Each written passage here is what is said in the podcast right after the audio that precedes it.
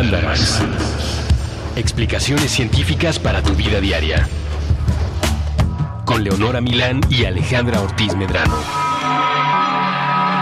Puentes.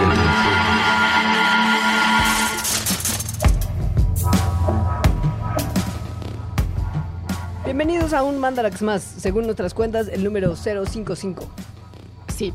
Espero que sí nos salgan bien las cuentas. Ya me da igual, ¿sabes qué? La neta es que una vez que cumplimos el año y tuvimos toda esta pelea de si era realmente nuestro aniversario, ¿por qué lo habíamos Sí, hecho ajá. mal? Porque Yo ya sé por qué lo hicimos mal y no es por lo que alguien puso en Facebook. Eso, justo, alguien dijo que no habíamos tomado en cuenta que habíamos Sí, no. tenido una semana sin Pero sí programa. lo tomamos en cuenta. Claro que lo tomamos. Es porque el año se cumple al finalizar la semana. Y lo hicimos como en la sema- cuando iniciaba la semana 52. Esa es la respuesta a este misterio de la ciencia resuelto gracias a mi mente matemática. O sea, bueno, que yo te creo y no lo voy a dejar ahí. En realidad te digo, al día de hoy ya me vale. Porque además, no están ustedes para saberlo, pero este programa se está grabando en viernes y tenemos un pan vaso de pulpo que nos espera cuando terminamos la, gra- la- la grabación. Entonces, de verdad, en este momento, lo menos, lo que menos me preocupa en la vida es si el conteo de los programas está bien. Pero bueno, tenemos un programa más. Houston, tenemos un programa. Y salud, que es lo que importa. Salud, que es lo que importa, porque en esta época de la maldad del ser humano ya es muy difícil tener salud. Te voy a decir la por maldad qué. del ser humano. Porque es que las grandes compañías, Big Pharma. Big Pharma, nos está haciendo enfermar al mantener las curas para cosas como cáncer y sida lejos de nuestras manos y nuestros paupérrimos bolsillos. Puede ser verdad, Leonora, aunque también puede ser verdad que estés un poco equivocada. ¿Cómo? ¿Crees que es un complot? No, yo creo que es un complot. Ajá, ¿Tú, tú- crees que es una conspiración? Yo creo que, Que yo creo tú crees, ajá, sí, que es o una sea, conspiración. sí, basado en poca evidencia. Esa evidencia no la tiene ni Obama. ¿Oh, sí? Oh, sí. Si alguien la tiene es Obama. te lo juro. Exacto. si alguien le esconde es él. Como la de muchas conspiraciones. Prácticamente todas las conspiraciones son cosas que Obama podría haber resuelto ya. Eh, sí, por- sobre todo porque sabemos muchas conspiraciones de Estados Unidos, ¿no? Esas son las que Ajá. principalmente llegan a nuestros oídos y a nuestras, Sí. a nuestras Porque- mentes a perturbarlas. Yo busqué conspiraciones mexicanas, todas me parecieron súper plausibles. porque todas tienen que ver como con el narco y la política. Claro. No hay tantas como en Estados Unidos que tengan que ver con cosas de salud pública, por ejemplo. O con aliens. Ajá, sé yo? Cosas que de alguna forma tienen que ver con ciencia y por eso podemos hablarlas en Mandarax. Hoy tenemos un mandarax conspiratorio. Ajá. Vamos a hablar de las teorías de la conspiración. Un poco de por qué existen, por qué las creemos. Ajá. ¿Cuáles, cuáles han sido ciertas? Ajá. ¿Cuáles no? Ajá. Que son la mayoría. La más bien. mayoría. Ajá. Y ya. ¿Y por qué afectan un poco al camino de la ciencia? Y por qué tenemos desde el punto de vista de la ciencia que atender el tema de las conspiraciones y tratar de hacer que la gente las crea cada vez menos. Ajá. O sea, que tengan un pensamiento crítico que les permita saber qué conspiración está muy loca. ¿no? Sobre todo O si sea, esta le va a hacer tomar decisiones idiotas como no vacunarse. Por ejemplo, que ya hablamos en un Mandarax. Ajá. De nuestros primeros, por cierto. Sí. Las teorías de la conspiración que atienden cuestiones de investigación científica, justo como la que tiene que ver con las vacunas, tienen consecuencias de salud pública y de creación de políticas ambientales, en el sentido en el que la gente que las cree Importantes. Ujú. suele tomar peores decisiones al momento de creerlas y de elegir representantes que van a ser igual de insensatos que ellos y en, en Estados Unidos Ujú. mismo, porque aquí ya Sí. sabemos que los representantes que elijamos van a ser insensatos, sea cual sea su postura. Pero en Estados Unidos, donde sí hay algún tipo de injerencia del ciudadano en la creación de ciertas cuestiones de leyes, reformas, etc., pues si uno agarra a un representante que sea igual de crédulo que uno, probablemente está tomando, ayudando a que se tomen malas decisiones en cuestión política. Bueno, y no solo por los representantes, sino también por la gente misma y las decisiones que toma. Sí, Como claro. en ese Mandarax de las vacunas hablamos, si tú no te vacunas o no vacunas a tus hijos, no solo es eh, puede ser peligroso para esas personas que no están vacunadas, sino para las que están alrededor también. Por lo de la Ajá. inmunidad colectiva. Igual, si no tomas acciones para el medio ambiente que serían importantes, pues le haces daño a todo mundo.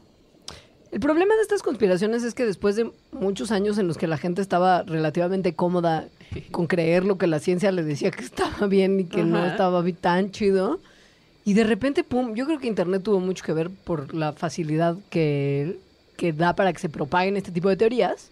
Yo creo que siempre han existido muchas. Claro, pues, Sí. pero es que ahora tienen mucho más alcance. O sea, mientras que antes las teorías de la conspiración se limitaban a una, pues, qué sé yo, zona geográfica, perfil... Claro. Ahora aunque también, aunque también la acceso. buena información también todo el mundo tiene acceso. Pues como que ahí hay Claro. un balance. Pero, pues, como que de un tiempo para acá, al menos las conspiraciones que hay en temas médicos son muy chonchas Sí. Y muy llamativas. Son. No solamente está la de la vacuna, sino la de el virus del VIH no existe, todo es una gran cons- con- conspiración. eh. Bueno, pero eso sí existe desde antes del internet. Sí, Sí. pero ahora más, o sea, la- el problema es que la gente la sigue creyendo, aun cuando ya a 30 Oh. años del inicio de la epidemia. O como reptilianos. Ah, reptilianos. y mil. kilométrico de reptilianos. Reptilianos. todo lo que Illuminati. tiene que ver con código da Vinci. El nuevo orden mundial. Sí, sí. Yo Todo no sabía eso. nada de esto, ¿eh? Está, está muy complejo. Es muy complejo. Ajá. Sí, raeliano. Los raelianos. También, sí. muchas cosas. Muchas cosas. Pero bueno, ¿por qué no comenzamos por definir qué es una conspiración? Pues sí, para de ahí aprender un poquito el por qué son tan problemáticas para el científico. Ajá. Las conspiraciones son conceptos que la gente aplica, o sea, la conspiración más bien es un concepto que describe ciertas cuestiones que la gente aplica arbitrariamente a su estilo de vida.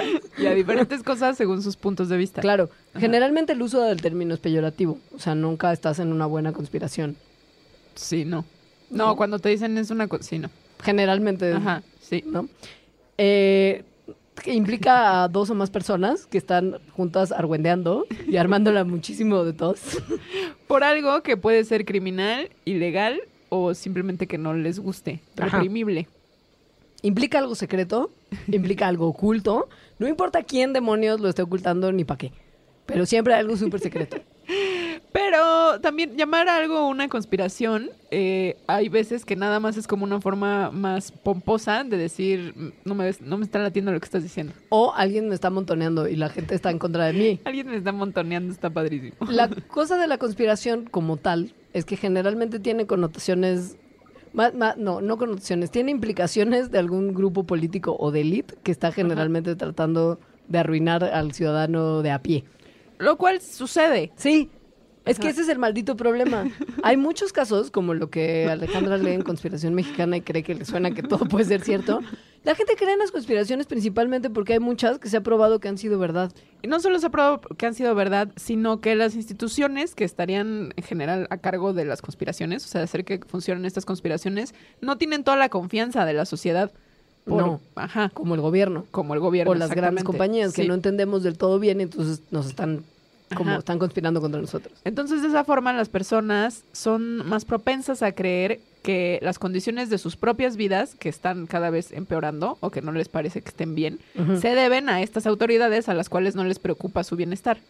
Lo cual, pues, también sucede, ¿no? Que a las autoridades no les preocupe o no sea tan evidente que preocupe su bienestar. Eso promueve que la gente empiece a pensar que hay una conspiración contra ellos de parte de estas instituciones grandes. Y al parecer, claro, y al parecer esto desencadena una especie de reacción eh, como una bola de nieve que se va haciendo más grande dentro del cerebro de las personas, porque Ajá. una vez que eres propenso a creer en una conspiración, Ah, claro. suele ser más fácil que creas en otras. Y además también tiene que ver con que es mucho más fácil culpar a, a alguien en el gobierno, o sea, como o a, o a una empresa, por ejemplo, que a razones personales o a factores sociales que son abstractos en realidad. Que ese es uno de los principales problemas al momento de que estas controversias tocan temas científicos. La ciencia es algo que se mueve generalmente en campos, en el campo del objetivo, de datos que se han verificado empíricamente, de cuestiones que se han probado una y otra y otra y otra vez y se han corregido a raíz de información concreta, sólida y cuerpos de evidencia muy trabajados, muy estudiados, gente que revisa el trabajo de otros para asegurarse que lo están haciendo todo bien, y se meten a una arena donde es más importante el tema de la creencia, La el, ideología. ajá, la ideología, el atractivo emocional, la información no verificada. Y esto acaba importando más en la arena, en esta arena conspirativa, que la información objetiva y los datos que la ciencia respalda, como el barrio, ¿no? Aunque también está difícil que cualquier persona se meta a de manera seria y, y que entienda estos datos de la ciencia que respalda. Entonces, por eso es, mm, creo que es más mm, práctico que existan herramientas para que la gente pueda decidir si una teoría es más o menos lógica o no. Pues sí, la divulgación de la ciencia, por ejemplo, programas como el Mandarax, se me ocurren como Bueno, hay gente que vamos a hablar más adelante eh, que ha hecho como cálculos para decir, a ver, si esto en realidad fuera una conspiración, tal vez ya se habría sabido, ¿no? Claro. Basado en ciertas cosas que ahorita les contamos. El tema de las conspiraciones, bueno, de las teorías de la conspiración en países como Estados Unidos, es que por más que uno crea que la gente no puede ser tan ingenua de creer ciertas cosas, de verdad como de por el amor de Dios, sentido común, Por el amor de Dios. por el amor de Dios, mucha gente, mucha, Mucha. más de la que debería, cree que alguien Sí. le está queriendo hacer un mal de manera secreta y a sus espaldas. Casi el 50% de los ciudadanos norteamericanos creen en teorías de la conspiración que tienen que ver con salud. O sea, esto es mucha gente.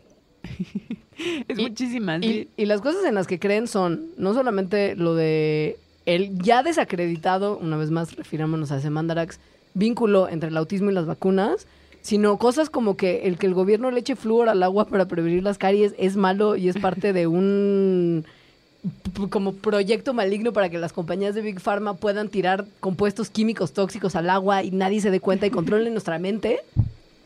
En la, que man- cre- en la que más creen los estadounidenses, es, o sea, el 37% de ellos, es que eh, de forma deliberada el Food and Drug Administration, que ya hemos hablado de esa Secretaría de Estados Unidos, La FDA. Ajá. Eh, previene que haya curas naturales para el cáncer y otras enfermedades por presión de las, de las de las, compañías de las grandes farmacéuticas. farmacéuticas. Otra, que es la segunda más popular, es que también la gente que está a cargo de la salud pública estadounidense sabe desde hace mucho tiempo que los teléfonos celulares causan cáncer y no pueden informarle a la población por presión de las compañías que producen estos teléfonos. Entonces, bueno, hay mucha desconfianza. Y la cuestión es que, por ejemplo, estos participantes, y lo estamos viendo ya en ciudades como en ciudades, en estados como California, la gente que cree este tipo de cosas suele tomar más de, como decisiones más irresponsables, ¿Cómo no vacunar? como no vacunarse o no usar bloqueador solar porque el cáncer es una mentira y entonces no les va a dar nada si se asolean, ¿no? O creer en charlatanes que apoyan en su discurso las cosas que ellos ya de por sí creen.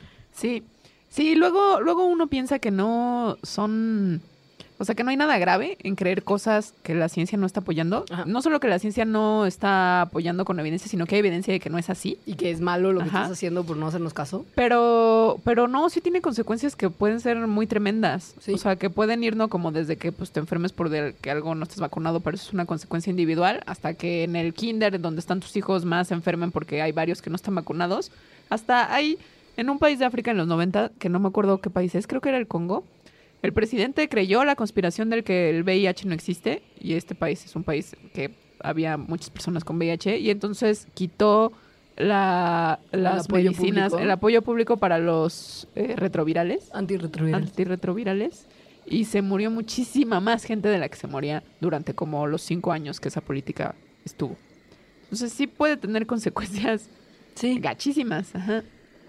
Probablemente las, las conspiraciones que tienen que ver con salud pública son las más graves. No solamente desde el punto de vista de la ciencia, sino en general y como para la sociedad como Sí. un conjunto.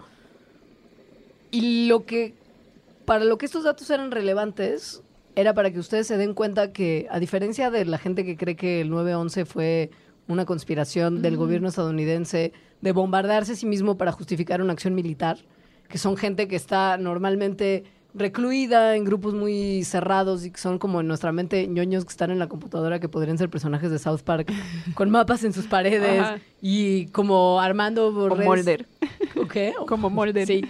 Como armando redes intricadas de, de personajes y motivos y cosas que no están necesariamente ahí en su mente, pero que pues que él las crea finalmente no afectan a mucha más gente y que logre convencer a otros, pues tampoco, Tampoco. tiene al final del día mucho peso. Las cuestiones que tienen que ver con salud pública, sí. Sí.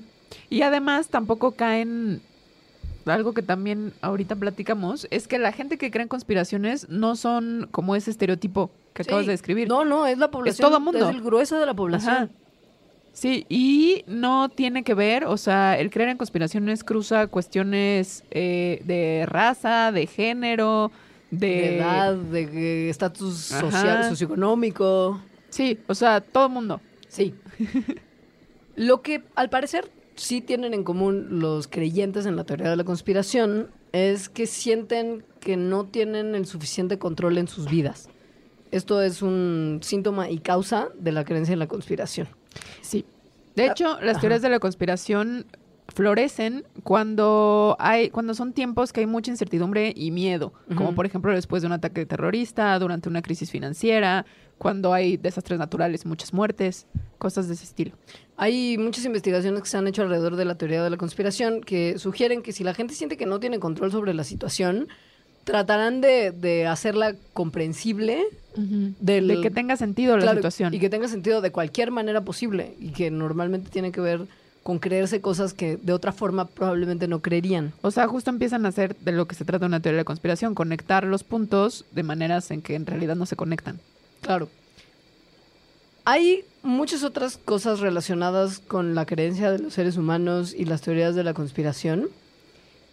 Y principalmente vienen de la mano con el hecho de que muchas de las teorías de la conspiración en las que la gente ha creído a lo largo de los años, como lo mencionábamos al principio de este programa, se han hecho realidad. Lo- les vamos a platicar de varias en las partes siguientes de este Mandarax.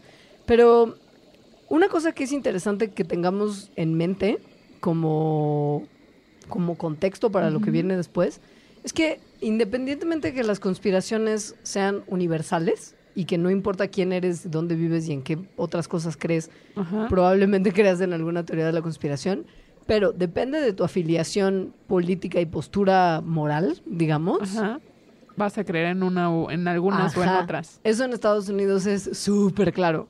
Aquí también. Aquí también, Sí. pero, pero menos, porque, o sea, bueno, hay menos, por ejemplo, el, el ejemplo que, que es más fácil pensar de los gringos, que es el de que la gente más de derecha tenderá a creer que el cambio climático es un invento de los científicos locos Sí. y que están tratando de arruinar el crecimiento de la economía norteamericana. Caiga la bandera de Estados Unidos en este momento en Q y fuegos artificiales azules, rojos y blancos. Y salen Bush y Trump y el agarrados tío de la Sam mano. atrás diciendo te quiero a ti, ¿no? Que en México pase una cosa similar. Claro. Sí. O sea, la conspiración de ultraderecha en México es más escasa. La conspiración de izquierda es clarísima. Conspiración. Es un complot. En Estados Unidos, por ejemplo, las, que, las conspiraciones Claro, de izquierda... cons- aquí no hay tanta conspiración de ultraderecha porque son los que hacen las cosas. No es cierto. Pero, por ejemplo, la conspiración de- del transgénico es el diablo sin entender realmente por qué sí puede Ajá. ser problemático y por qué puede ser benéfico en algún momento. Ajá. O sea, nada más porque sí, porque Sí, están sí. envenenando nuestra comida y matando a nuestros niños. Sí, Esa es mucho de izquierda. sí, igual que en Estados Unidos. Ajá, Sí. lo mismo. Aquí Ajá. pasa igual, Sí. ¿no? Pero pues es que, ay, o sea, piensen en el mundo en el que vivimos. Están saliendo un montón de cosas que no terminamos de entender a nuestro alrededor todo el tiempo, ¿no? Como Ajá. la misma tecnología Ajá. de los transgénicos, de la que algún día hablaremos acá. Se manejan conceptos como el mundo se está calentando porque estamos quemando mucha gasolina que al final del día es como, pero hemos usado gasolina desde hace muchos años y no había pasado. No, el Sí, punto sí, es, están pasando un montón de cosas que la gente que no tiene tal vez tanta educación científica y forma de comprender ciertos datos, pues no termina de entender qué es, ni por qué es mala, ni si es mala o no. Y están pasando también un montón de otras cosas que nos estresan mucho. Bueno, y eso sumado a lo que decíamos de la sensación de falta de control Claro. y de incertidumbre. Imagínate lo que siente la gente ahora en Francia, ¿no? Por ejemplo, sí. de- de- con tanta ocurrencia de atentados terroristas, sobre el control que tienen ellos sobre sus vidas y el gobierno sobre su seguridad. O sea, es una cosa que mantiene a la población en un estado como de vigilia y de incertidumbre y de angustia colectiva, que es terreno fértil para que, aunado a una desinformación y una capaci- incapacidad de comprender el avance de la ciencia y la tecnología, pues la conspiración crece, mira, como epazote en un terreno baldío. Y a, pesar de que entendemos entonces que, cuáles son las condiciones que pueden llevar a la gente, a la población a creer en conspiraciones, eso no significa que creer en conspiraciones esté bien No. o que estemos diciendo eso.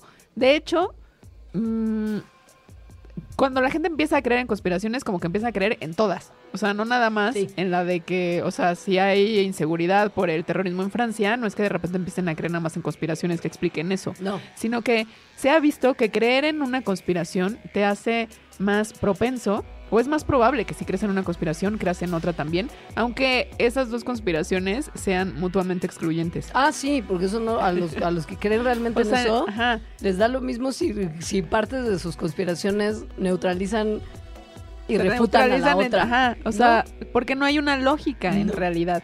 Por ejemplo, se ha visto que la- las personas que creen que la princesa Diana fue asesinada son... También es más probable que esas mismas personas crean que la princesa Diana Está viva ahora. está viva porque su muerte fue un engaño. Para que pudiera ser libre del yugo monárquico. Entonces, evidentemente estas dos teorías son mutuamente excluyentes. Sí. No puede estar viva y asesinada al mismo No. tiempo. Pero pues, chicle y pega y es una de las dos. O algo. Entonces es más bien como una condición, una propensión que tienes de tu psique a creer en ciertas teorías. Claro. A hacer como un patrón en donde no existe en realidad. Cuando regresemos del corte, les vamos a hablar de por qué es realmente improbable que muchas de las teorías de la conspiración, que son muy famosas y muy persistentes, no pueden ser co- como correctas. No, no, únicamente por cosas de probabilidad. Sí, sí. Ahora regresamos.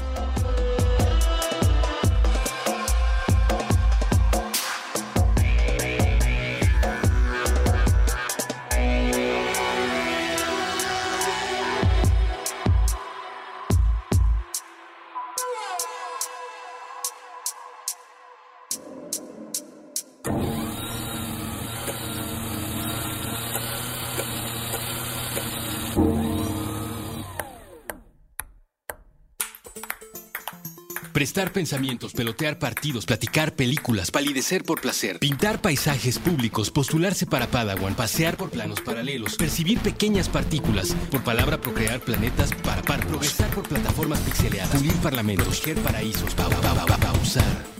Puentes propone probar, preguntar, permitir, participar, persistir, pajarear, practicar, permanecer, palpitar, perseguir, parar prejuicios, permutar. Permea paz. Proyecta puentes.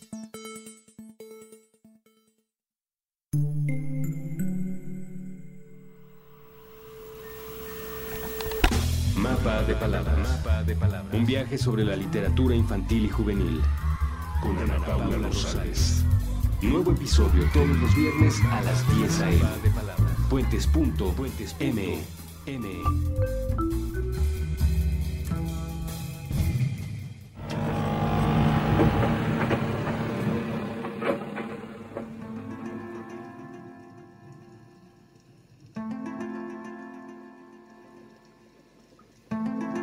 Hola, les venimos a hablar de más conspiraciones. de la conspiración que existe porque crean en conspiraciones. La metaconspiración. Ajá. El tema de si las teorías conspiraciones, de, con- de conspiración son reales o no ha sido motivo de estudio de un montón de gente. No solamente si, el, el por qué la gente cree en conspiraciones, que ha dado lugar a estudios psicológicos para aventar para arriba, Ajá. sino mm, recientemente también matemáticos. Un vato en la Universidad de Oxford llamado David Robert Grimes hizo Tiene un muy buen nombre. Sí, además. Hizo un cálculo, bueno, una serie de cálculos, Ajá. obviamente, que muestran que una conspiración grandota, como el que los norteamericanos nunca llegaron a la luna en realidad en los 60, sino que todo fue una gran mentira orquestada por la NASA y un photoshoot épico Épico. épico. o que hay una cura escondida para el cáncer que no nos han querido compartir. O sea, Ajá. conspiraciones de ese grosor Sí. Donde hay mucha gente involucrada. Ajá. Ajá. hubieran tenido sí o sí que salir a la luz en un periodo de cinco años a partir de su gestación. Por Dado- probabilidad. Sí, porque hay muchas personas involucradas. Entonces, la probabilidad de que alguna de esas personas le cuente a alguien, ya sea eh, adrede o accidentalmente, Entonces hace, hace a la conspiración muy endeble de ser descubierta. Claro. Este hombre estudió el tema de lo del aterrizaje en la luna, el alunizaje en la misión de Apolo 11, el tema de que el cambio climático producido por los seres humanos no es real, el tema de que las vacunas no son seguras y el que las compañías farmacéuticas estén escondiendo las curas del cáncer y calculó cuánta gente estaba involucrada, estaría, ¿no? Involucrada en cubrir cada una de esas conspiraciones. Y por lo pronto, cuánto durarían estas conspiraciones hasta que, como dijo Alita, alguien cantara, ¿no? Lo que está padre es que este cálculo, o sea, como que las fórmulas que, que hizo, las basó en conspiraciones que sí han ocurrido. O Ajá, sea, y que se descubrieron porque Ajá. alguien dio el pitazo. Ajá, entonces dijo, ¿en cuánto tiempo se descubrieron estas, dadas las personas que estaban involucradas? Como por ejemplo lo que ocurrió hace tres años con Snowden, Ajá, y de los sistemas de seguridad. Ajá, La Agencia. Nacional de Seguridad. Eh, uno que les vamos a contar al rato horrible sobre un experimento con sífilis que hicieron en Estados Unidos. eh, y otras conspiraciones, bueno, otras cosas que han sido secretas, que han sido descubiertas. Que alguien, que alguien fue y confesó, Ajá. digamos. Las más largas, o sea, la que tomó más tiempo fue la del experimento de sífilis, que estuvo oculta 25 años. La de Snowden tardó 6 años en darse a conocer. Y las demás también tenían un promedio como de 6 años en, en haberse expuesto, ¿no? Hizo los cálculos de cuánta gente en realidad estaba involucrada en cada uno de estos experimentos o, o planes malévolos. Que en realidad- conspiraciones. ajá. Claro, que en realidad creo que eran pocas.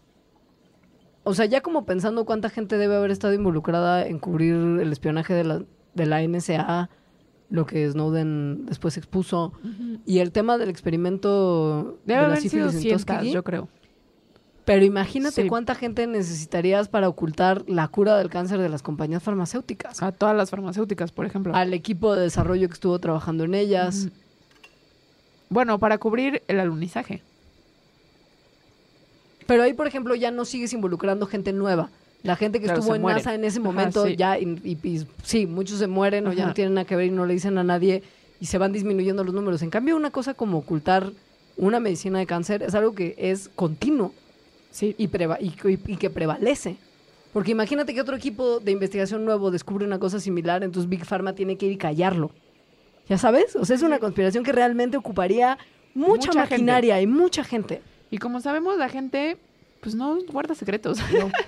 El cálculo entonces, al sacar como el promedio de toda la gente involucrada en estas conspiraciones y el tiempo que tardaron en darse a conocer, nos hace pensar que en conspiraciones grandotas, como hay justo tanta más gente involucrada, no podrían pasar más de cinco años sin que alguien diera a conocer lo que realmente está pasando. O sea, medio que ya sabríamos, ¿no? Sí, Ajá. pero ya sabremos porque alguien ya salió con mucha autoridad a confesar. Sí, no sí, porque por eso. nerd en su sótano sí, está no, pegando no. Ajá, sí, sabríamos a ciencia cierta porque fue alguien a un periódico y lo dijo. Claro. Ajá. Esto es lo que ha pasado con muchas de las conspiraciones que les vamos a empezar a platicar ahorita. Ajá. Eventualmente alguien se enteró que hubo lecón. Y alguien fue y dijo, y fue como de, ay, bueno, ya, a Sí, ver. es cierto, somos unos malditos. o no, o no más ustedes se me comieron un mal viaje porque sí, como por ejemplo el del Área 51. El Área 51. el Área amo, 51 es turbo inocente. amo Área 51. O bueno, o sea, turbo inocente como el ejército gringo es inocente, ¿no? ¿Sabes? Pero punto, o sea, mi punto es no es que estuvieran infectando a alguien con una enfermedad y dejándolos morir. No, ni tampoco es que estuvieran haciendo autopsias de extraterrestres en el Área 51 Que era y que tecnología reversa para ver cómo funcionaban sus naves espaciales. Es que el problema del Área 51 es que hubo un episodio anterior, que fue el episodio de Roswell, que hizo cosas muy malas para la credibilidad estadounidense. La credulidad más bien, porque no es credibilidad. Lo crédulos que son. Cayó algo del cielo, la gente pensó que era un ovni. Y después, de alguna forma, alguien muy vacilador hizo una hizo un video, ah, hizo un video de una autopsia de algo que claramente es un muñeco. Pero bueno, creo que no había efectos especiales en ese momento. La gente no estaba. especiales, y O sea, la ya- gente no estaba tan, tan acostumbrada a ver cosas. Como los videos de chupacabras, que eran como una sombra en, en color verde que corría por los prados. Sí, no, eran otros tiempos. Mira, Roswell ocurrió en 1947. Algo cayó en un rancho De Nuevo en Nuevo México. México. El gobierno primero, como, como, como tomando muy malas decisiones, dijo que era algún tipo de platillo. Y después fue como, no, no, no, no, ningún platillo, no, no, es un globo meteorológico. No, Eso aquí es no todo. pasó nada. Aquí no pasó nada. Ahora, la Entonces, evidencia eso- que se tiene. Eso es en realidad, es que eso es un problema porque en realidad sí despierta suspicacia. Claro, O sea, porque que- primero que el dijiste gobierno- que era un platillo y luego que era un globo. Obviamente estás ocultando algo. Ajá, Ajá. sí. Que, que sí, sí estaban ocultando algo. Claro, pero otra cosa. Ajá. O sea, en realidad no era un globo meteorológico y no era un platillo, era un globo de como mucha altura, que alcanza mucha altura Ajá. para conducir experimentos militares De espionaje. de espionaje, que se llamaba el Project Mogul. Ese Project Mogul era, O sea, sí querían esconder algo. claro, un programa de espionaje en la época de la Guerra Fría. Ajá. Pero pues el problema es que cuando, ¿no? O sea, cuando das mala información y tú mismo te retractas, pues sí acabas haciendo que la gente crea que estás escondiendo aliens. Entonces, bueno, la gente creyó que estaban escondiendo a alguien. Salió este video de un supuesto eh, autopsia a un Ajá. extraterrestre. Y a partir de ahí empieza a ver como la gente empieza a ver un montón de naves espaciales en todos lados. Sí. Y en el desierto de Las Vegas, bueno, en un desierto en Nevada muy cerca de Las Vegas, que además según yo, que sea un desierto, que sea tan cerca de Las Vegas, le quita credibilidad millones. Es como de los peores lugares donde podría estar pasando algo realmente malo. Según yo, también ahí involucra que, bueno, estás tal vez en un estado alterado de conciencia y deshidratado. Ajá. Entonces, ¿Ves, es- ves cosas? luces, luces.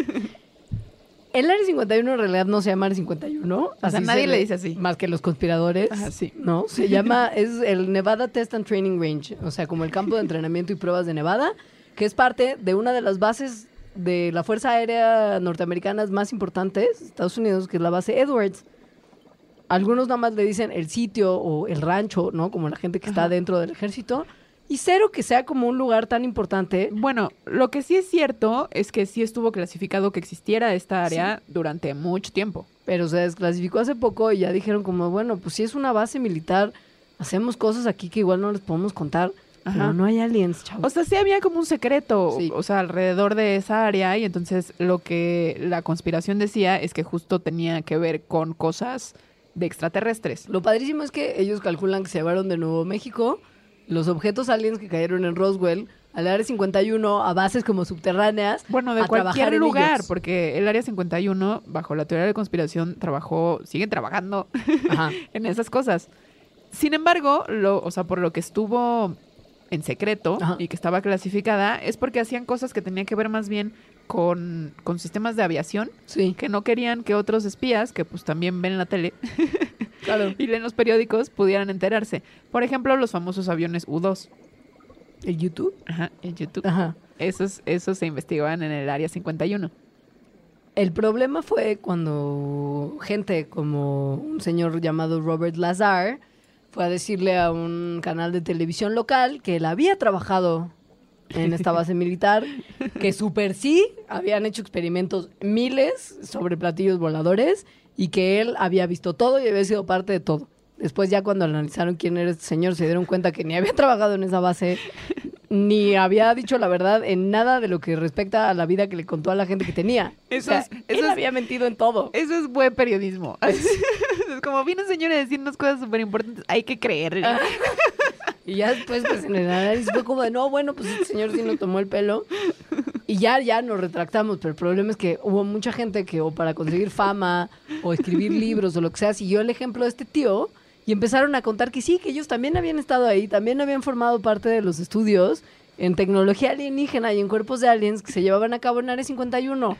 Y pues no, los únicos que sabían realmente lo que estaban pasando ahí hasta el 2013, cuando la CIA desclasificó un montón de documentos Que relacionados resultaron ser bastante aburridos, además. por, sí, por cierto, que explicaban lo que en ese campo militar habían estado haciendo todos estos años, se dieron cuenta que, pues sí, ni esa gente había estado ahí, ni se había hecho nada sobre aliens, pero obviamente el que creía en la conspiración, ¿no? El buen crédulo conspiracionista chido, Encuentra que una va a decir, explicación. claro, va a decir, no, pues la CIA se inventó sus documentos para ocultar, o sea, para dar una, un- una postura pública y mentirle al público estadounidense sobre lo que realmente pasa ahí. Yo sé que sí son aliens.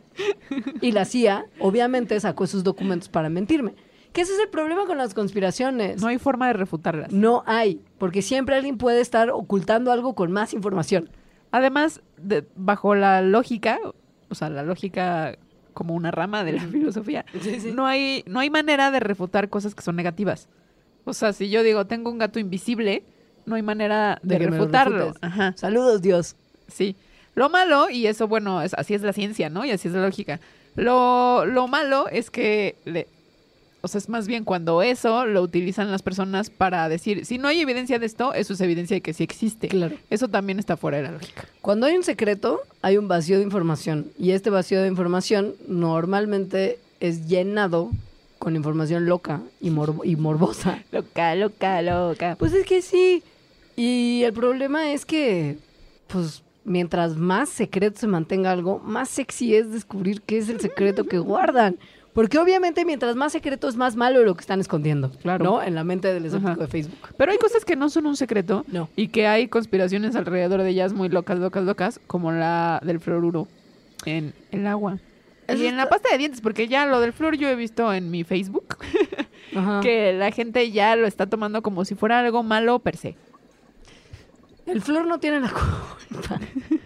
A ver, el tema del flúor como un, una sustancia que protege nuestros dientes de echarse a perder es algo que se ha analizado por cuerpos inmensos de dentistas e investigadores desde hace muchos años. Ajá. Hay evidencia que muestra que el contacto con flúor mejora la salud dental.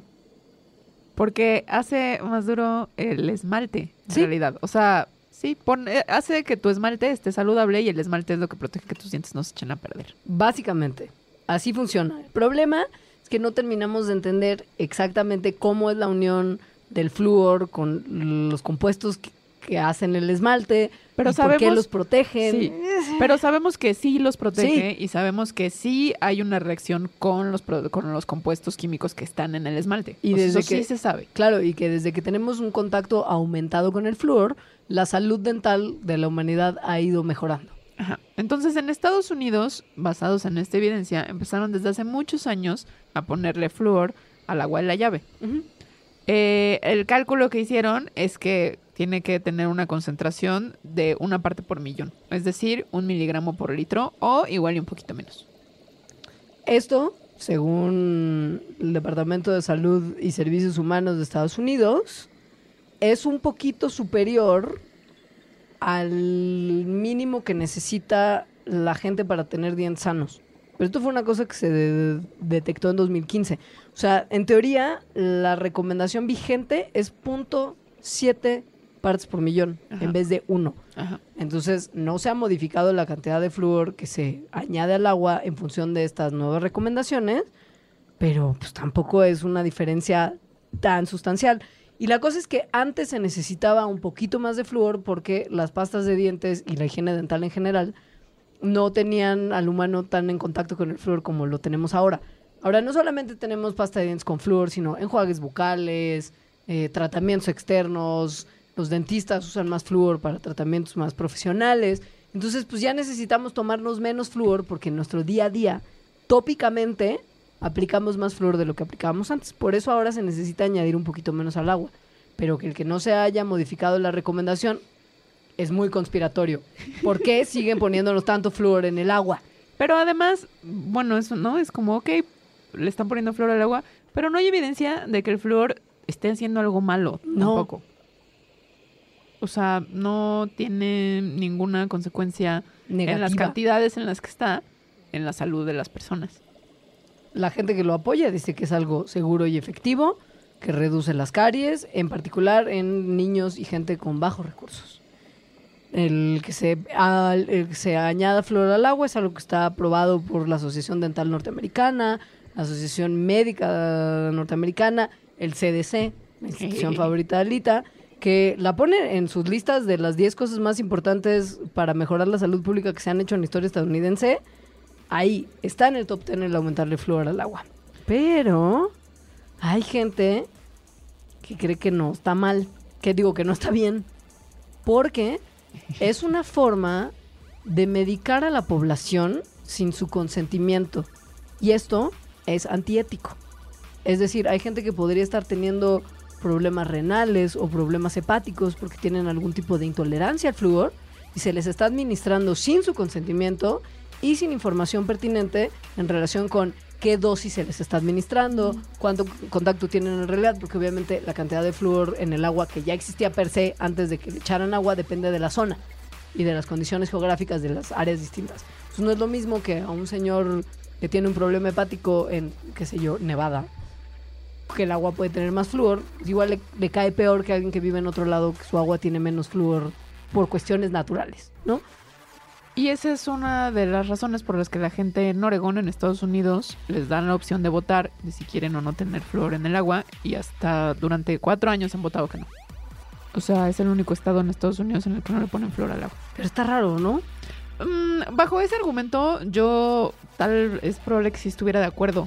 O sea, sí, es, sí está bien que te informen de lo que está entrando a tu cuerpo. Si es Claro. algo, además, que le están añadiendo de manera deliberada. Y además, justo ya tienes la opción, ¿no? De que si quieres eso en tu cuerpo, pues te compras una pasta de dientes con eso. Claro, el problema es que ahí estamos pensando como el 1% al que pertenecemos, ¿no? Esta es una medida de salud Sí. pública claramente en un país como el nuestro que busca atender las carencias de la población en condiciones más desafortunadas que no tienen acceso a este tipo de ni de terapias dentales, ¿no? Que no tienen acceso a un dentista que te va a poner tu tratamiento de flúor y de repente tampoco pueden comprarse pastas de dientes punto. No, punto. Entonces, esto puede ayudar a, a prevenir problemas dentales en el grueso de la población que no tiene acceso a este recurso. Entiendo, entiendo las Sí. dos partes, pero es muy difícil elegir. sí. Y esta es una de las que, bueno, o sea, chale, X con las consecuencias. No pasa en realidad gran cosa. O sea, creo que sería peor que no lo hicieran a que lo hagan, Ajá. ¿no? Pero hay unas que de repente ese tipo de experimentación en sujetos humanos de bajos recursos ha tenido consecuencias horribles. Y les podemos platicar después de en corte.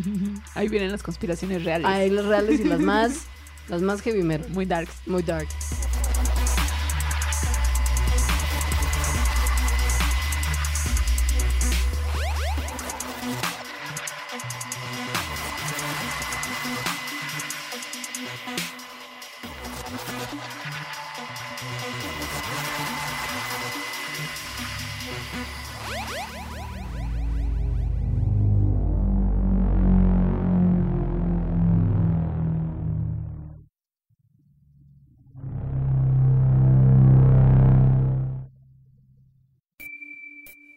Los habitantes del multiverso que se encuentran en lugares distintos a la Tierra. Necesitamos de ustedes. El accidente de la evolución nos ha afectado. Ahora mismo, el Homo sapiens piensa que este planeta y cuanto le rodea es de su propiedad. Piedad, piedad, piedad. Somos incapaces de olvidarnos de la crueldad. Despreciamos a nuestros semejantes. Conservamos en muchas formas la esclavitud, la esclavitud, Sí, nuestro cerebro ha sido capaz del arte y la ciencia. También hemos inventado la desigualdad y el odio. Estamos obsesionados con el tema de las clases sociales. Tendemos a hablar de los otros mediante etiquetas. Hemos diseñado un sistema donde la desgracia ajena nos resulta benéfica. Pero imaginen cómo cambiaría todo si ustedes, habitantes de otro universo, galaxia o planeta, nos demostraran que no somos únicos ni especiales. Un solo contacto sería capaz de transformar cuanto pensamos acerca de todo. Ni siquiera tendrían que acercarse demasiado a nuestro aire contaminado. Así que, si están allá afuera, están allá afuera. Si existe alguna forma en que su tecnología sea capaz de recibir y decodificar estas palabras, envíen un mensaje de vuelta. Dejen que comience un periodo nuevo y que el hombre empiece a ser una criatura menos letal para sí misma.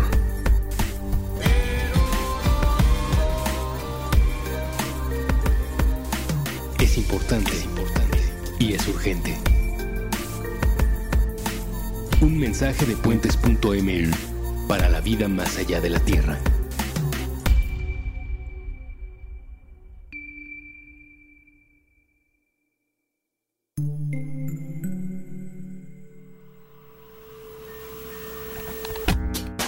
Un libro para el fin. Porque la cosecha de letras nunca se acaba. Con Eduardo Limón. Nuevo episodio todos los martes a las 10 a.m. Fuentes.m.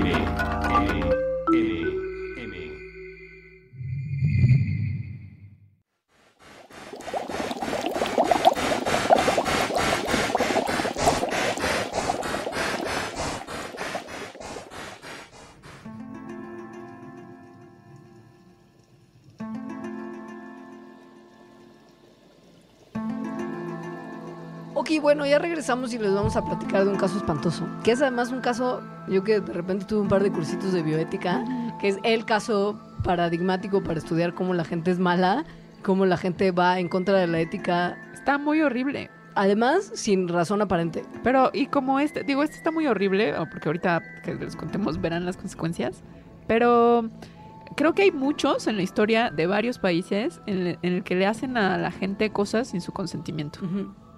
A mi mamá le hicieron. ¿Cómo? Cuando yo nací le pusieron un DIU sin que ella supiera. Y después, eh, después que fue a su ginecóloga, como le dijo como, oye, tienes un DIU. Ajá. control poblacional. Sí, control poblacional informar. en una persona de clase media, ¿no? Que- sí, o sea, entonces imagínate en otras poblaciones mucho más vulnerables. Sí. Bueno, eras una vez un momento oscuro en la historia norteamericana. Muy oscuro. Eran Era- los 30. Este era sí. un momento muy oscuro en la historia norteamericana. Era 1932. Hubo un, no quiero decir experimento, Un estudio. sino un estudio largo, muy largo, de una duración atroz, en el que 600 hombres africanoamericanos, af- bueno, afroamericanos, O sea, negros. o sea, negros, Ajá. 399 de los cuales tenían sífilis y 201 que no tenían sífilis, fueron estudiados Fueron los sujetos de estudio, Sí. sin que ellos supieran.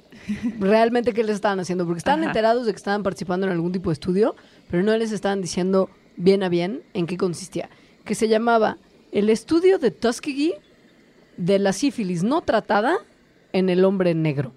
Este era el nombre oficial del estudio y esto sí se les informó a los participantes.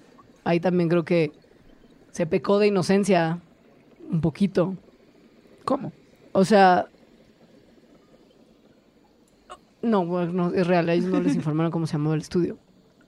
Ajá. Sí, no les dijeron, no les dijeron, les dijeron algunas cosas, pero no les dijeron todas. Sí, ¿no? Ahí les va que les dijeron. Sí.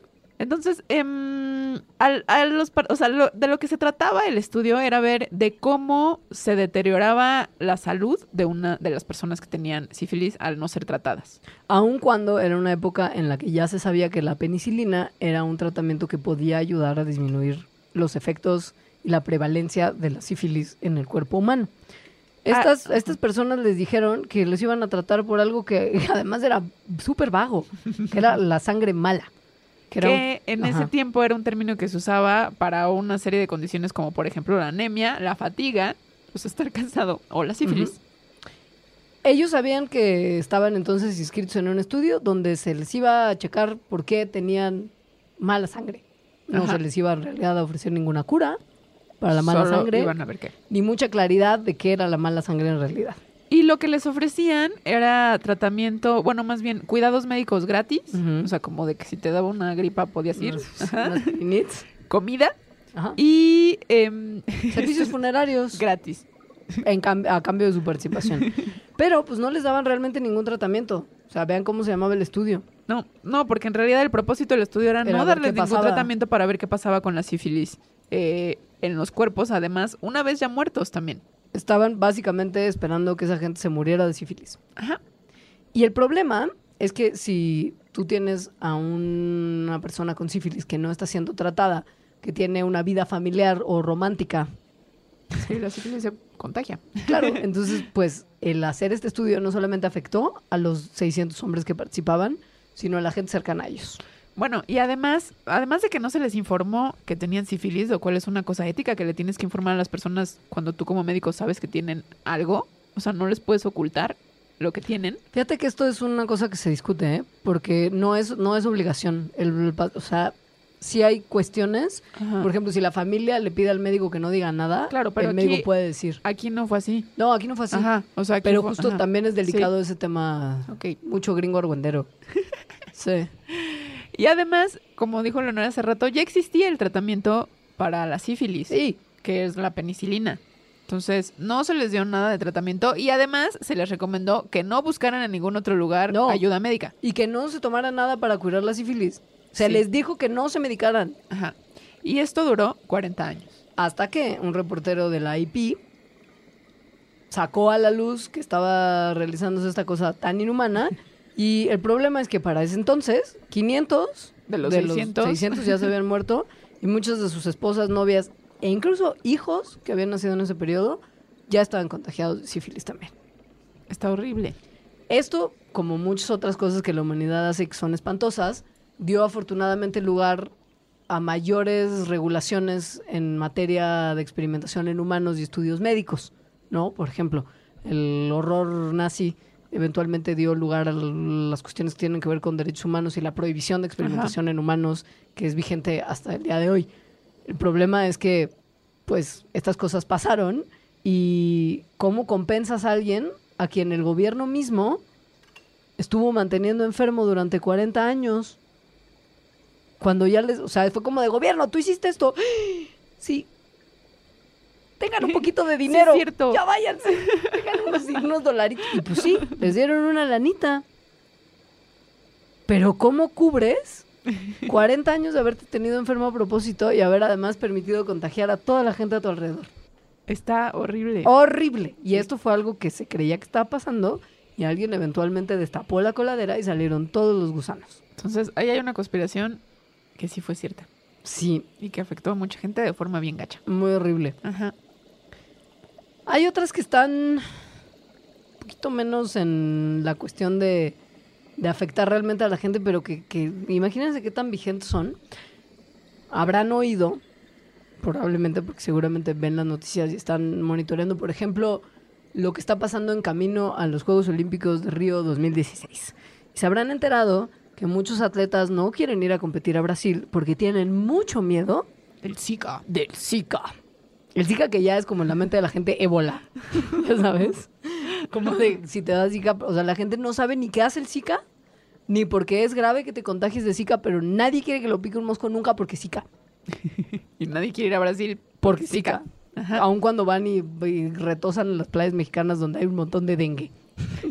que es muy cercano al Zika. Y mucho chikungunya. Que causa más o menos lo mismo. El problema es que el virus del Zika, al parecer, que no hay evidencia contundente y probablemente será muy difícil que a un plazo corto, mediano e incluso largo se detecte un vínculo real, causal, entre el Zika y la microcefalia. Pero parece ser que sí. Parece ser que en los lugares donde hay una mayor incidencia de Zika, hay una mayor incidencia de microcefalia en niños recién nacidos. O sea, si una mujer embarazada es picada por un mosquito que sea portador del virus del Zika, entonces es más probable que su hijo nazca con microcefalia que una mujer en otras condiciones que no estuvo expuesta al parásito.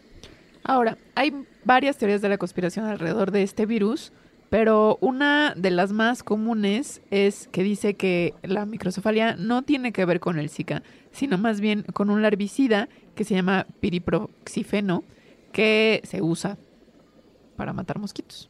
que además vende Monsanto, que es víctima de mucha conspiración, muy justificada en muchos casos. que Monsanto es una compañía que ha hecho cosas muy malas a lo largo de su historia. Eran, por ejemplo, la compañía que desarrollaba el agente naranja que se usaba para defoliar las selvas vietnamitas. Monsanto- O sea, Monsanto también yo es no que, voy a pues, hablar bien de Monsanto. Claro, lo involucran en muchas conspiraciones porque pues a tiro por viaje Pero, por desarrolla ejemplo, cosas que sí. no hacen necesariamente bien. Pero, por ejemplo, este es un buen caso en el que nada más se involucra a Monsanto Por los porque, LOLs. porque, es, Porque malos. Porque es malo, ¿no? Sí. Y entonces si involucras a Monsanto, la gente empieza a creer más en tu conspiración porque Claro. es malo. Porque en realidad, este herbicida no es producido por Monsanto. No. Es producido por una compañía japonesa que se llama Sumitomo y que se ha probado además que este herbicida es más o menos benigno para los humanos. O sea, ningún agroquímico y plaguicida y herbicida y etcétera va a ser completamente benigno, ¿no? Son sustancias Ajá. químicas que son muy tóxicas porque están hechas para matar algo, pero no necesariamente es algo que va a desarrollar microcefalia en el desarrollo de, los niños, ¿no? O sea, no. Y, y lo malo es que entonces mm, creer en estas cosas previene justo de que avancemos hacia encontrar la causa real o la solución real para que se pare la epidemia de microcefalia que está horrible. E incluso para tratar de parar la transmisión del virus del Zika, que aun cuando no es el satanás que la gente cree que es porque no entiende muy bien cuáles son los síntomas de la enfermedad ni qué es lo que realmente te pasa, Habría que pensar en cómo controlar no solamente esta, sino todas las otras enfermedades transmitidas por mosquitos que tienen un montón de víctimas. Y que Ya. sí son muy graves, sí. Ya lo Ajá. habíamos hablado, en el caso de la malaria es una de las enfermedades que más víctimas humanas ha cobrado desde que Bueno, al año. empezó a existir. Sí. Ajá. Y en países en desarrollo es todavía peor. Sí. Fiebres altísimas que en algún momento pueden resultar mortales. O sea, piensen que el Zika a grandes rasgos es como una especie de malaria. Remítanse también al mandarax Del mosquito. ahí hay más información. Pero pues el problema es este.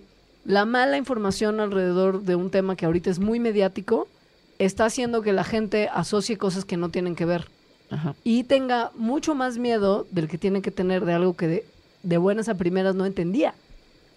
Sí.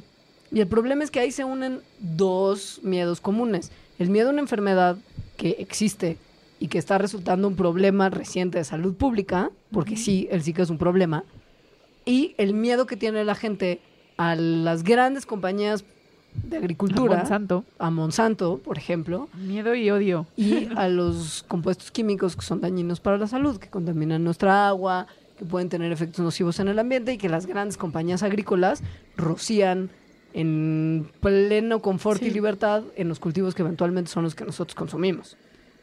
Sí. Y eso es un problema, porque entonces es desinformación por todos lados, uniéndose para crear más miedo y más escándalo, como pánico colectivo, en algo que se tiene que tomar con un poquito más de frialdad en la mente. Que además, por ejemplo, en el caso de los transgénicos y las conspiraciones alrededor, algo que yo veo, siento que también sucede en las conspiraciones, es que se mezclan, o sea, estos son asuntos complejos en donde hay evidencia y factores de muchos ámbitos distintos, como por ejemplo ambientales, sociales, políticos, etcétera. Entonces, al mezclar evidencia de todos estos y al mezclar argumentaciones de todos estos, en realidad no estás eh, dando peso a ninguno, porque estás haciendo solo una mezcolanza horrible. Claro. Entonces, si estás como, como muchas personas, yo incluida, eh, en contra de los transgénicos por ciertos factores que son sociales y políticos, Ambientales a largo plazo. y los estás También. mezclando con evidencia que tal vez es ambiental a corto plazo o de salud, de la cual no existe tanta, No. entonces se caen tus argumentos de los otros ámbitos en donde en realidad sí podrían tener más peso. Sí, Y eso es malo para cualquier lado de la postura. Completamente de acuerdo. Ese programa de transgénicos llegará. Llegará y platicaremos precisamente esto. El cómo satanizarlo actúa en detrimento de la tecnología misma, que en otras condiciones podría funcionar para resolver ciertos problemas, Mm. pero que como está planteada, hace más mal que bien. Sí. En este momento en particular Sí. de su desarrollo. Pero también satanizarlo hace también más mal como a la percepción pública de por qué no habría que usarlos. Claro. Que es un problema, Ajá. porque si en algún momento la tecnología se mejora, como eventualmente va a pasar, la gente ya va a estar en contra de ella Sí. por partir de un lugar en el que se le expuso a información falaz. Este es el problema con el tema de las conspiraciones y este es el problema con la desinformación en la ciencia en cualquiera de sus otras presentaciones, que de repente polariza a la gente hacia tomar postura y decisiones que no parten de buena información. ¿No? Y que no parten de un análisis crítico Sí. sobre esa información o sobre la lógica detrás de algún ar- argumento. y que como mencionamos pueden tener consecuencias importantes. O sea, si el hombre llegó a la luna o no en los 60 y todo fue una conspiración gringa, da hasta cierto punto lo mismo porque mucho sí. después ya se llegó a la luna otra vez varias veces, ¿no? O sea, es una cosa que si bien en ese momento qué feo mentirle a la población porque Ajá. necesitaban una cosa que, ah, que les levantara la moral gringa y, y creyeran en su nación y se vieran inspirados por el logro de los estadounidenses, ¿no? De sus científicos, de su gobierno. Que ya, el, el programa estadounidense espacial es importantísimo y han hecho cosas mucho más interesantes que llegar a la luna en los años que han pasado desde entonces hasta ahora. Eso no importa. Pero en el momento en el que la salud pública se ve amenazada por el escéptico de Facebook, es que me puedo arrancar el pelo Claro. O el medio ambiente. también. Ajá. Porque muchas de las consecuencias no son nomás para nosotros. Y de repente esas consecuencias son las que tendemos a no querer ver con tanta claridad porque no nos afectan, al parecer, directamente a nosotros. Pero sí. Como el tema del calentamiento global, Sí. que es una cosa que los efectos del cambio climático no son necesariamente inmediatos y visibles para el ser humano, como en el día después de mañana, que vamos a morir para- todos por ajá. express. O para el ser humano que vive en CDMX, Claro. ¿no? Porque para otros seres humanos que ven en otros lugares que no estamos viendo, mm, sí son evidentes en su vida diaria. Pero además que para muchas especies que están indefensas ante cambios tan repentinos y que no tienen posibilidad de adaptarse a ellos, las consecuencias son fatales. Y esto a largo plazo tiene, o sea, tiene, es en detrimento nuestro. Sí. Porque si los ecosistemas se perturban, al final... a en- todos nos va mal. a todos nos va mal. Entonces hay que empezar, a- empezar a pensar con un poquito más de inteligencia en este tipo de cosas. Sí. Averiguar, investigar, preguntarle a las fuentes correctas. Sí. Facebook normalmente no lo es. Y está bien el escepticismo. Sí. Lo que pasa es que el escepticismo mal llevado, o sea, como el es- escepticismo que no es escéptico de sí mismo, Sí. es lo que es muy peligroso. Y digo, también un poco le decimos el escéptico de Facebook porque está chistoso y suena cotorro. Pero no es tanto que sean escépticos, sino que son crédulos e incrédulos a la vez, ¿no? O sea, Sí. son crédulos de la mala información que corresponde a lo que ellos ya pensaban e incrédulos de información Pues que, que, es sí. más certera. Acomodan la evidencia hacia una ideología, Ajá. que creo que es lo que está mal. Nomás tenga cuidado. Es lo único que le queda como moraleja. Porque sí nos han tomado el pelo varias veces, pero hay muchas otras en donde no está pasando nada y usted nada más está comiendo un mal viaje gratis que puede ser malo para el futuro. Ajá. ¿No? Pues bueno, Con eso terminamos. muchas gracias. Ya vamos por nuestro pambazo de pulpo. ¡Pupambazo! Redes sociales. Mandarax. Del programa arroba mandarax. Mandarax lo explica todo en Facebook. Yo, eh, Twitter, arroba alita-emo. Y yo soy arroba leos. Muchas gracias, sugieran temas. Los queremos. Adiós. Adiós.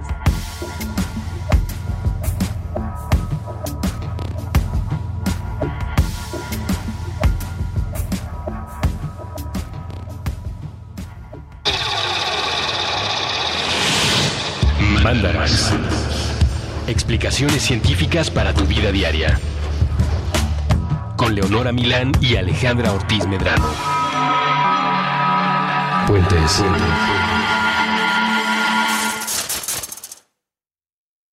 Top Expansión Tecnología. Gadgets.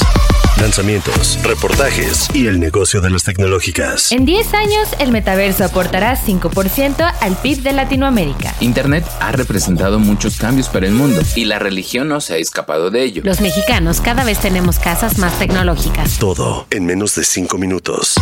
Top Expansión Tecnología. Xbox tiene una nueva multa. Adam Mosseri, director de Instagram. Top Expansión Tecnología. De lunes a viernes a partir de las 6 de la mañana.